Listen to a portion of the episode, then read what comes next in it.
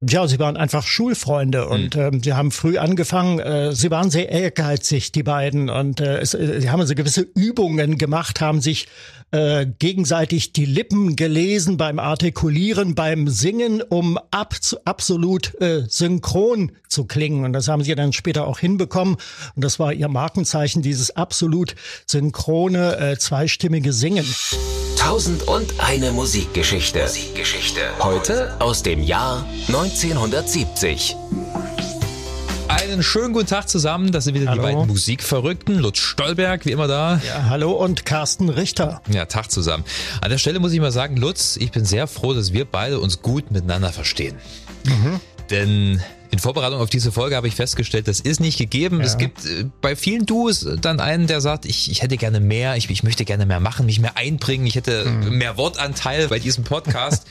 ähm, bei dem Duo, um das es heute geht, äh, war das definitiv der Fall. Simon Absolut. und Garfunkel. Ja. Sie haben tolle Musik zusammen gemacht, äh, beides sehr eigene Charaktere, tolle Musiker, aber ja. irgendwann hat es dann mal gekracht und das Ende war unaufhaltsam und das kam dann 1970. Mhm. Da war die Trennung aber diese Trennung ist mit Pauken und Trompeten vonstatten gegangen, denn vorher haben sie noch ein wunderbares Album rausgebracht. Ja. Bridge over Troubled Water. Auch mit Pauken und Trompeten. Ja, ja, im wahrsten Sinne des Wortes. Ist eine ganz tolle Platte. Ich mhm. sage immer, das ist so ein bisschen das, also für, für mich ist es das Sgt. Pepper von Simon ja, Garfunkel. Absolut, definitiv, ja. Da haben sie echt ihr Meisterstück abgeliefert. Ähm, wir gucken uns natürlich heute genau die Platte an und äh, ja, auch die Umstände der Trennung, wie es mhm. überhaupt dazu kam und wie das alles abgelaufen ist und wie es danach weiterging. Ich selber muss sagen, ich habe lange Zeit einen Bogen vor Simon Garfunkel gemacht. Tatsächlich. Ja, als ich mich als Teenager mit äh, Musik der 60er und 70er beschäftigt hat, fand ich Simon Garfunkel mal ein bisschen langweilig. Mhm. Aber ich kannte halt auch bloß ähm, Sound of Silence und Miss Robinson. Die Titel sind echt abgespielt. Es ist keine schlechte Musik, aber ich fand es halt wirklich ein bisschen langweilig. Und erst später, als ich angefangen habe, mich mit Paul Simons Karriere zu beschäftigen, die ja auch sehr interessant ist, mhm. ähm, bin ich auf Simon Garfunkel gekommen und habe festgestellt, die haben echt äh, noch wesentlich bessere und tollere Songs geschrieben als Sound of Silence. Ja, also ich bin erst spät äh, zu diesem Duo gekommen, weiß mhm. es mittlerweile aber auch sehr zu schätzen. Also ist tolle Musik meiner Meinung nach. Äh, wie war das bei dir? Ja, es war ähm, zum, ähm, es gab da auch so gewisse Berührungsängste, sage ich mal. Ich weiß auch nicht genau, warum ich auch nicht so richtig an sie rangekommen bin. Einige Titel fand ich genial, aber dann tat sich etwas vor 20 Jahren, als ich bei einem anderen Radiosender arbeitete, der den ganzen Tag nur Oldies gespielt hat. Da waren Simon Garfunkel in der Heavy-Rotation und ja, da meldete klar. sich eine Hörerin, Katharina Nina Reetz, die war damals 16. Ich weiß nicht, was aus ihr geworden ist. Falls sie zuhört, ich grüße dich. Hallo. Und äh, ja, damals 16 und die wusste definitiv alles über die beiden. Und äh, wir haben damals ein Spezialwochenende gemacht über Simon Garfunkel und da kam sie vorher zu mir und haben uns mal unterhalten und da hat sie mir wahnsinnig viele Tipps und Hinweise und äh, Details auch gegeben zu den beiden. Auf diese Weise bin ich eigentlich erst so richtig mit Simon Garfunkel warm geworden. Ja, ähm, dann gucken wir uns doch mal ein bisschen die Karriere von Simon und Garfunkel an. Ähm, wie hat das überhaupt angefangen bei den beiden? Also die zwei stammen äh, aus dem Stadtteil Queens, sind äh, beide jüdischer Herkunft und äh, ja, sie waren einfach Schulfreunde mhm. und äh, sie haben früh angefangen. Äh, Songs, ich glaube, die Everly Brothers waren ihre großen Vorbilder. Mit denen sind sie dann später auch auf Tour gegangen und ähm, sie waren sehr ehrgeizig, die beiden und äh, es, äh, sie haben also gewisse Übungen gemacht, haben sich äh, gegenseitig die Lippen gelesen beim Artikulieren, beim Singen, um ab, absolut äh, synchron zu klingen. Und das haben sie dann später auch hinbekommen. Und das war ihr Markenzeichen, dieses absolut synchrone, äh, zweistimmige Singen. Yeah. Das haben sie gemacht. Und äh, dann nannten sich zunächst äh, Tom and Jerry nach den äh, Cartoon-Figuren und hatten unter diesem Namen auch, ich glaube, es war 1957, schon einen ersten Fernsehauftritt. Und äh, ja, dann ist später Simon Garfunkel draus geworden. Paul Simon ging dann zunächst, also kam eine Durststrecke. Paul Simon ging zunächst nach London, um sich dort von der Weltmetropole der yeah. Musik damals in den 60ern Swing inspirieren 60s. zu lassen. Genau, da hat ihn äh, Art Garfunkel auch besucht. Damals waren sie also noch dick befreundet, da gab es noch keine Misstöne. Und ähm, ja, und währenddessen hat ähm, der Produzent äh, Tom Wilson äh, ein akustisches Album von, von Paul Simon und Art Garfunkel, das zunächst in den Regalen liegt, liegen blieb und für das sich kein Mensch interessiert hat, ähm, hat er dann äh, verpoppt. Er hat die Begleitband von Bob Dylan ins Studio zitiert und äh, die, die haben dann dieses Album äh, Wednesday Morning 3 AM mit äh, tollem Beat unterlegt und so klang das alles nach, nach britischem Beat irgendwie Yeah. und wurde dann sehr, sehr erfolgreich und äh, The Sound of Silence wurde die erste Nummer eins in den Singlecharts. Okay, und dann ging's wo so langsam los? Also so langsam hat die Karriere Fahrt aufgenommen. Das kann man sagen. Es folgten dann weitere Hits, weitere sehr ambitionierte Alben. Paul Simon war ein hervorragender Songschreiber und Lyriker. Außerdem muss man sagen, das kommt immer ein bisschen zu kurz. Er hat sehr viel bildhafte Lyrik äh, geschrieben, gerade auch dann für äh, Bridge over Troubled Water. Und ähm, ja, ein weiterer Höhepunkt in der Karriere war die Filmmusik. Zum Film Die Reifeprüfung mit Dustin Hoffmann mit dem Hit Mrs. Robinson. Das Yeah. war dann ihre zweite Nummer eins. Und äh, von da an waren sie eigentlich in aller Munde. Okay, und sind dann natürlich um den ganzen Globus getourt. Ähm, Sie waren in gewisser Weise Folk-Heroen. Damals gab es viele von der Sorte. Äh, Da haben sie wunderbar in dieses Raster reingepasst. Aber dann gab es wahrscheinlich auch schon so die ersten Probleme, oder? Ja, die gab es äh, wohl schon recht frühzeitig. Also das Problem war, dass äh, Art Garfunkel gerne mehr beigesteuert hätte. Er war nie ein großer Songwriter, aber er hätte sich da auch gerne mehr eingebracht. Und äh, Paul Simon wiederum litt an dem äh, Napoleon-Komplex. Er ist ja Ja. sehr kleinwüchsig und ähm, ja auf der Bühne, wenn sie dann so nebeneinander saßen oder standen, ähm, der große Baum lange Art Garfunkel, der auch ein gewisses Charisma versprühte. Äh, er wo, wurde klar. dann immer so für den, äh, naja, für den maßgeblichen Kopf Ja, der beiden äh, gehalten, ja. für den Frontmann, der auch die Songs schreibt. Und das hat Paul Simon natürlich wahnsinnig geärgert. Okay, dann schauen wir gleich mal in die späten 60er. Also darum soll es ja eigentlich heute gehen. Ähm, Garfunkel, der charismatische Typ, wie du schon sagtest, war damals äh, als Schauspieler aktiv. Auch, ja. Ja, das war äh, Catch 22. Zum Beispiel. Äh, war ein Film, der wohl sehr, sehr lange Produktionszeit in Anspruch genommen hat, während sie ja schon an der neuen Platte Bridge over Troubled Water gearbeitet haben. ne? Das hat natürlich auch dazu beigetragen, dass jetzt die Stimmung innerhalb der Band oder innerhalb des Duos nicht wirklich so gut war. Also soweit ich weiß, lief das so ab, dass Paul Simon Hauptsongwriter war, nach wie vor, hat immer eine Handvoll Songs geschrieben, dann sind sie ins Studio, haben diese drei, vier Lieder eingespielt, dann ist Art Garfunkel wieder zum Filmdreh für ein paar Wochen oder paar Monate und dann wieder von vorn, oder? Wie war das? So ungefähr, ganz genau. Und das hat äh, Paul Simon auch irgendwie sehr gewurmt, dass nur Art Garfunkel seine Schauspielkarriere in Fahrt kam. Und ähm, es muss wohl, also äh, es ist wohl definitiv, also während der Produktion des Albums in ihm schon der Entschluss gereift, das Duo danach platzen zu lassen, weil er einfach diese äh, Konkurrenzsituation nicht mehr ausgehalten hat. Beachtlich finde ich aber trotz allem, dass so eine wunderbare Platte bei rumgekommen ist, weil es gibt ja auch Bands, die, da, da hörst du sofort, dass sie sich nicht mehr verstanden haben. Ja? Also wenn man sich meinetwegen, was weiß ich, äh, die letzte Pink Floyd Platte mit Roger Waters anhört, da kriegt man schon mit, dass die restliche Band nicht mehr so viel Bock drauf hatte. Ja, es gibt auch andere Beispiele. Beatles, Abbey Road äh, zum Beispiel, da wussten sie auch, dass die letzte Platte aufgenommen im Sommer 69 und da haben sie sich nochmal aufgebäumt und nochmal zusammengerissen und haben ein Hochglanzalbum abgeliefert. Aber es waren halt auch die Beatles. Ja. Ja. Ausnahmetalente. Gucken wir uns mal die Platte an, Bridge over Troubled Water. Es geht ja gleich mit dem Titeltrack los Ja. äh, und es ist zweifelsohne riesengroßer, starker Song. Ja, absolut. Äh, Auch auf Single erschienen die erste ähm, Single-Auskopplung daraus. Beides gleichzeitig erschienen. Ich glaube, es war der 26. Januar 1970, da ist das Album und die Single rausgekommen. Die schoss auf Platz eins in Amerika. Hat sich, glaube ich, sechs Wochen an der Spitze gehalten. Ein großes, aufwendiges Werk. Und ähm, ja, ursprünglich sollte eigentlich das ein sehr fragiler, kleiner Song werden mit gerade mal äh, zwei Strophen. Und dann hat aber ähm, Paul Simon auf äh, Initiative des Produzenten Roy Haley und ich glaube Art Garfunkel hatte auch noch ein Wort mitgeredet, äh, diese äh, Zwischenstrophe Sail a- Along Silver Girl äh, äh, noch mit reingenommen, obwohl er das ursprünglich gar nicht wollte. Und der Produzent Roy Haley dann mit großem Arrangement, mit Orchester etc. Das war eigentlich gar nicht so in Simons Sinn. Ja, er wollte eher so einen Gospel-Song. Er hat Ja. damals sehr viel Gospel-Musik gehört, hat ja auch eine große Tradition im amerikanischen Musikmarkt.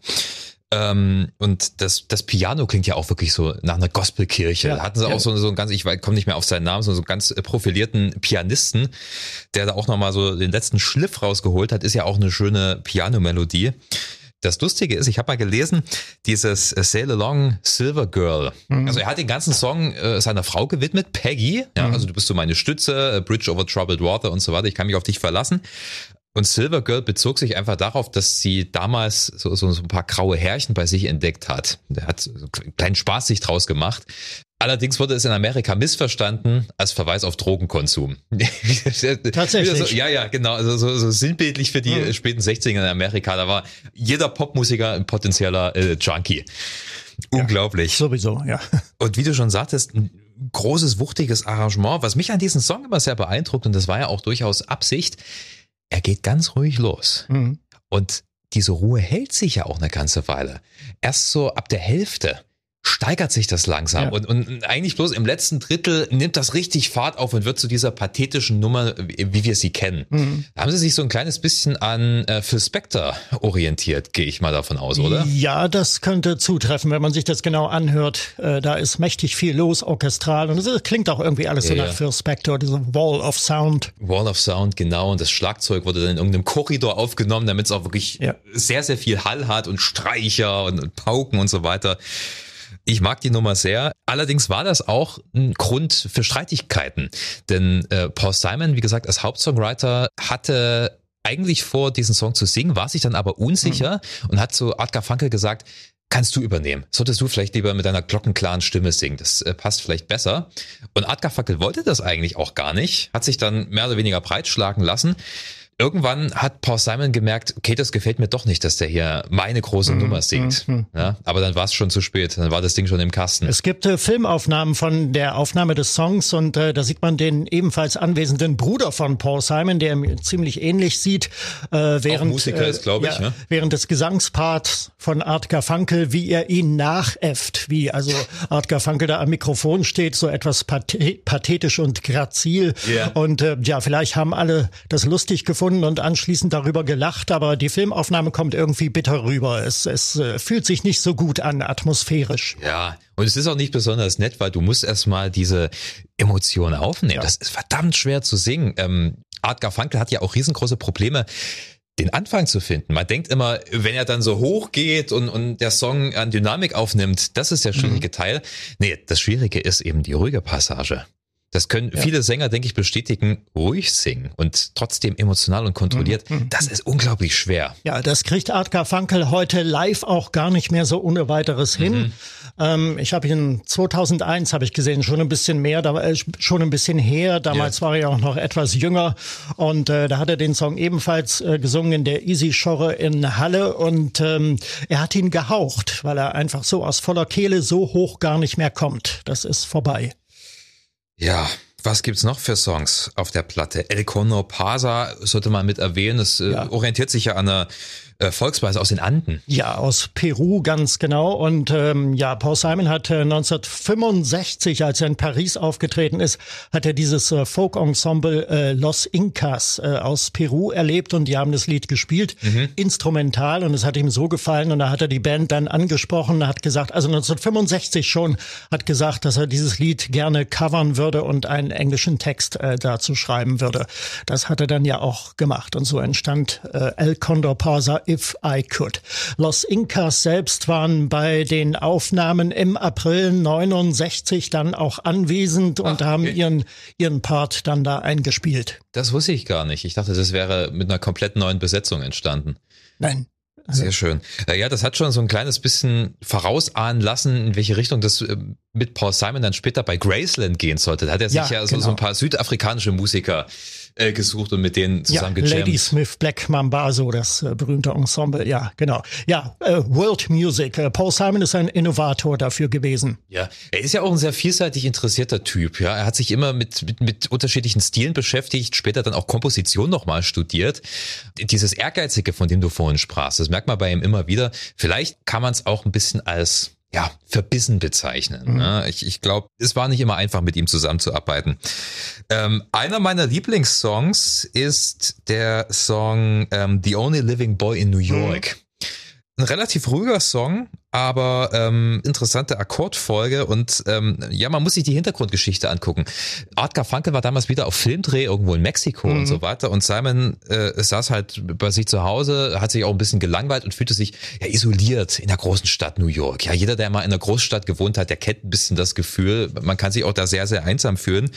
Dieses Gefühl versucht er da so zu vermitteln und äh, gleichzeitig ist es natürlich auch an Garfunkel adressiert, also teilweise mhm. in expliziten Worten so ja, weißt du noch damals und jetzt sitze ich ja. hier und ähm, früher waren wir mal immer unterwegs und jetzt äh, gehen wir langsam getrennte Wege. Also das lässt schon auch so ein bisschen die Trennung mhm. voraus an. Ähnliche Stimmung, wenn ich anknüpfen darf, in Goodbye Frank Lloyd Wright. Ja. Äh, da ist eigentlich gar nicht so sehr der Architekt mit gemeint, sondern das ist auch ein Goodbye-Song an Art Garfunkel. Also wird seitdem eigentlich so interpretiert. Weil Art Garfunkel, glaube ich, mal vorhatte, Architekt zu werden. Ja. Ne? Das ist genau. dann so quasi die, die Querverbindung. Ähm, ja, aber bei The Only Living Boy in New York, das wollte ich noch sagen, äh, da gibt's ja diesen, diesen wunderschönen Chor im Hintergrund. Mhm. Ähm, der ja ganz sanft daherkommt. Allerdings haben die Produktionsstandards es damals nicht so hergegeben, dass man auch sanft ins Mikro gehaucht hat, um das aufzunehmen. Die mussten diese Passage schreien. Die mussten mehrmals mhm. in so eine äh, Echo-Chamber gehen, also so, so ein spezielles Studio ja. mit sehr viel Hall und haben die richtig geschrien ins Mikrofon. Und das wurde dann mhm. so weit runter geregelt, dass es irgendwann einfach bloß wie so ein sanfter Hauch klang. Ja, finde ich sehr lustig. Und bei einer ja. dieser Aufnahmen, da haben sie irgendwie stundenlang ins Mikro geschrien, mhm. sind sie rausgekommen in den Kontrollraum und da stand Bob Dylan drin, der sie besucht hat. Das ist natürlich auch nicht unbedingt der beste Moment, äh, ja. dass der, der große Bob Dylan da vorbeikommt. Ja, keine so große Empfehlung, ja. Mhm. Ja, The Boxer sollte man natürlich auch noch ja, erwähnen. Ja, das ist äh, neben dem Titeltrack für mich der markanteste Song. Das ist eigentlich mein absolutes Lieblingsstück von äh, Simon Garfunkel.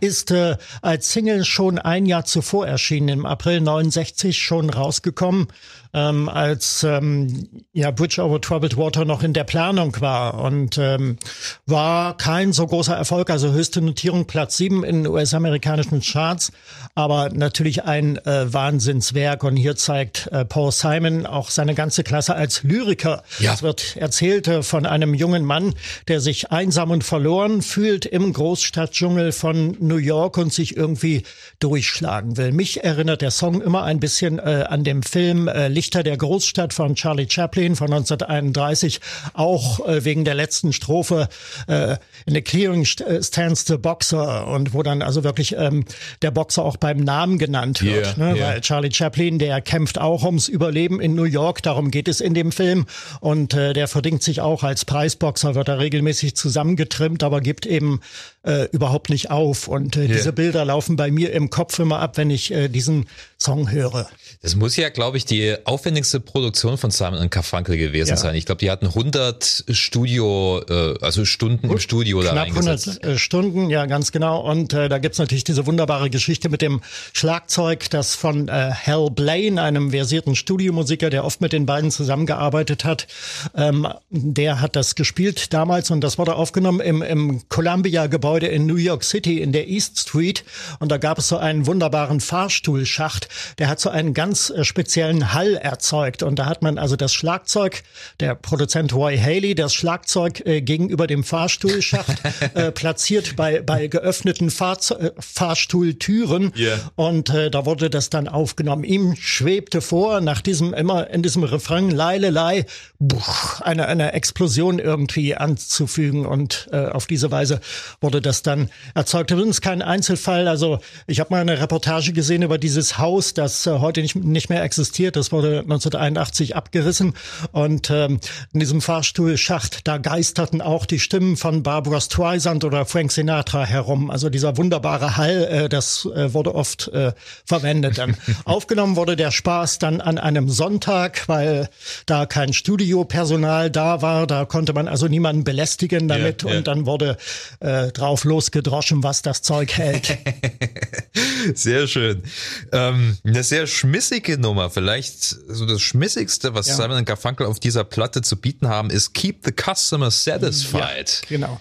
Da geht's ja, also sie, da verarbeitet Paul Simon das Tourleben und, und dass es ihm irgendwann enorm auf den Zeiger geht, dass er halt immer das Publikum, also the Customer, die, die Kunden zufriedenstellen musste. Mhm. Ja. Erinnert mich schon ein bisschen an das, was die späten Beatles gemacht haben. Ja, das kann man durchaus vergleichen, ja. Ist ziemlich rau und ungeschliffen. Ja, also mit ein bisschen Motown-Sounds, die Trompeten ja. im Hintergrund. Ich mag die Nummer sehr. Und ähm, den dritten Titel auf der ersten Scheibe, Cecilia. Ja, das war die äh, Hit-Single äh, ganz genau. Und ähm, ja, bis heute ranken sich Legenden, wer damit eigentlich gemeint sein könnte mit der Cecilia. Es gibt keine klare Antwort darauf. Äh, Paul Simon kommentiert ja seine Lyrik nicht, aber welcher Künstler macht das eigentlich schon? ja, äh, ich weiß nicht, ob es überhaupt um eine bestimmte Person geht. Äh, es hat sich wohl eine Jam-Session entwickelt. Die haben auf verschiedenen Instrumenten rumexperimentiert. Paul Simon spielt zum Beispiel Xylophon und Percussions Macht er ja sonst auch nicht. Und da ist ihm wohl irgendwie diese Textzeile in Sinn gekommen. Ich finde, es ist jedenfalls eine sehr äh, lebhafte Nummer, obwohl der Text ja doch eher ein bisschen trauriger ist. Ja, Cecilia, you're breaking my heart, du brichst mir das Herz. Äh, da geht es um eine Frau, die sich einfach zwei Liebhaber gleichzeitig hält. Naja, so viel zur Platte. Bridge over Troubled Water in 1970 rausgekommen, wie gesagt. Und im gleichen Jahr hieß es dann Bye Bye. Für eine Weile, ja.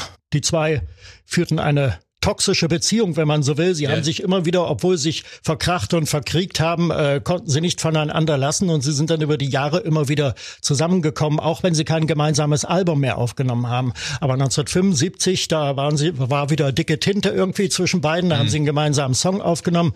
My Little Town platzierte sich auch mhm. in den amerikanischen Charts. Und ähm, ja, sie sind immer mal wieder zusammen aufgetreten. Äh, 1981 dann das große gemeinsame Konzert im Central Park am äh, 10. September 81 mit äh, 600.000 äh, Zuschauern. Es yeah. war ein Benefizkonzert zur Rettung des Central Park. Da war dann der, der Bürgermeister Edward Koch von äh, New York damals noch dort und hat äh, eine Großbotschaft gesprochen und die beiden auch angekündigt, ja. Und da wurde dann also Wiedervereinigung groß geschrieben. Es gab eine gemeinsame Tour und es sollte auch ein gemeinsames Album entstehen und bei den Aufnahmen sind sie dann wieder aufgeflammt, die alten Rivalitäten. Mm. Die Stimmung muss zum Kotzen gewesen sein, auf gut Deutsch gesagt. Und es wurde dann nichts daraus und Paul Simon hat das Projekt dann alleine zu Ende geführt. Daraus wurde dann das 83er Soloalbum Hearts and Bones Jones. Ja, vielleicht schauen wir uns nochmal die Karrieren der beiden an ab 1970. Also bei Paul Simon, man kennt einige Titel, äh, 50 Ways to Leave Your Lover kann er in den 70ern und später mhm. dann das große Album Graceland, You Can Call Me L. Ja. ja. das sind alles Titel, die auch heute noch im Radio One Track Pony ist auch sehr schön. Ja, auch eine tolle Nummer, das stimmt. Also er läuft heute noch rauf und runter im Radio, hat sich als Songwriter äh, verdient gemacht. Bei Art Garfunkel sah es ein bisschen anders aus. Er wollte hm. sich ja seiner schauspielerischen Karriere erstmal widmen damals, oder? Ja, das war dann aber irgendwann vorbei, so mhm. Mitte der 70er Jahre. Und äh, da hat er sich dann doch wieder mehr auf die Musik äh, konzentriert. Aber nicht nur. Er hat äh, nebenbei noch eine Professur für Mathematik angenommen und hat äh, in New York als äh, Dozent für Mathematik und Geometrie gearbeitet. Sehr erfolgreich. Okay, so viel zum ja toxischen Duo Simon und Garfunkel. Wahrscheinlich, äh, wenn sie nicht so Streithähne gewesen wären, ähm, hätten sie auch nicht so gute Musik gemacht. Ich glaube mhm. wirklich, dass ja eine gewisse Qualität oft daraus entsteht, dass sich zwei da so ja. aneinander aufreiben. 1001 Musikgeschichten. Heute aus dem Jahr 1970. So, wir sind noch nicht ganz durch, denn wir gucken uns noch unsere Plattengeheimtipps an. 1970, Lutz. Ja, mein ähm, Tipp ist äh, das Urschrei-Album von äh, John Lennon, erschienen im Dezember 1970, sein erstes wirkliches Soloalbum, wenn wir jetzt mal von den experimentalen Sachen da absehen, äh, die schon zu Beatles-Zeiten erschienen sind. Ähm, aber John Lennon Plastic Ono Band ist eigentlich eine sehr schöne Platte, Urschrei-Album genannt, weil äh, Lennon und Yoko Ono haben ja bei Arthur Janov, dem Starpsychologen mhm. in Amerika, eine Urschreitherapie absolviert, um ihre Neurosen aufzuarbeiten, auch um von der Drogensucht äh, loszukommen etc. Yeah. Ja, und viele ähm, Eindrücke daraus finden sich in den Songs. Es sind zum Teil sehr, sehr persönliche Songs, unter anderem über den Tod der Mutter. Da gibt es ein dieses herzergreifende. Kinderlied, wie so ein Kinderlied geschrieben, My Mom is Dead, yeah. I Can't Get in My Head und so weiter.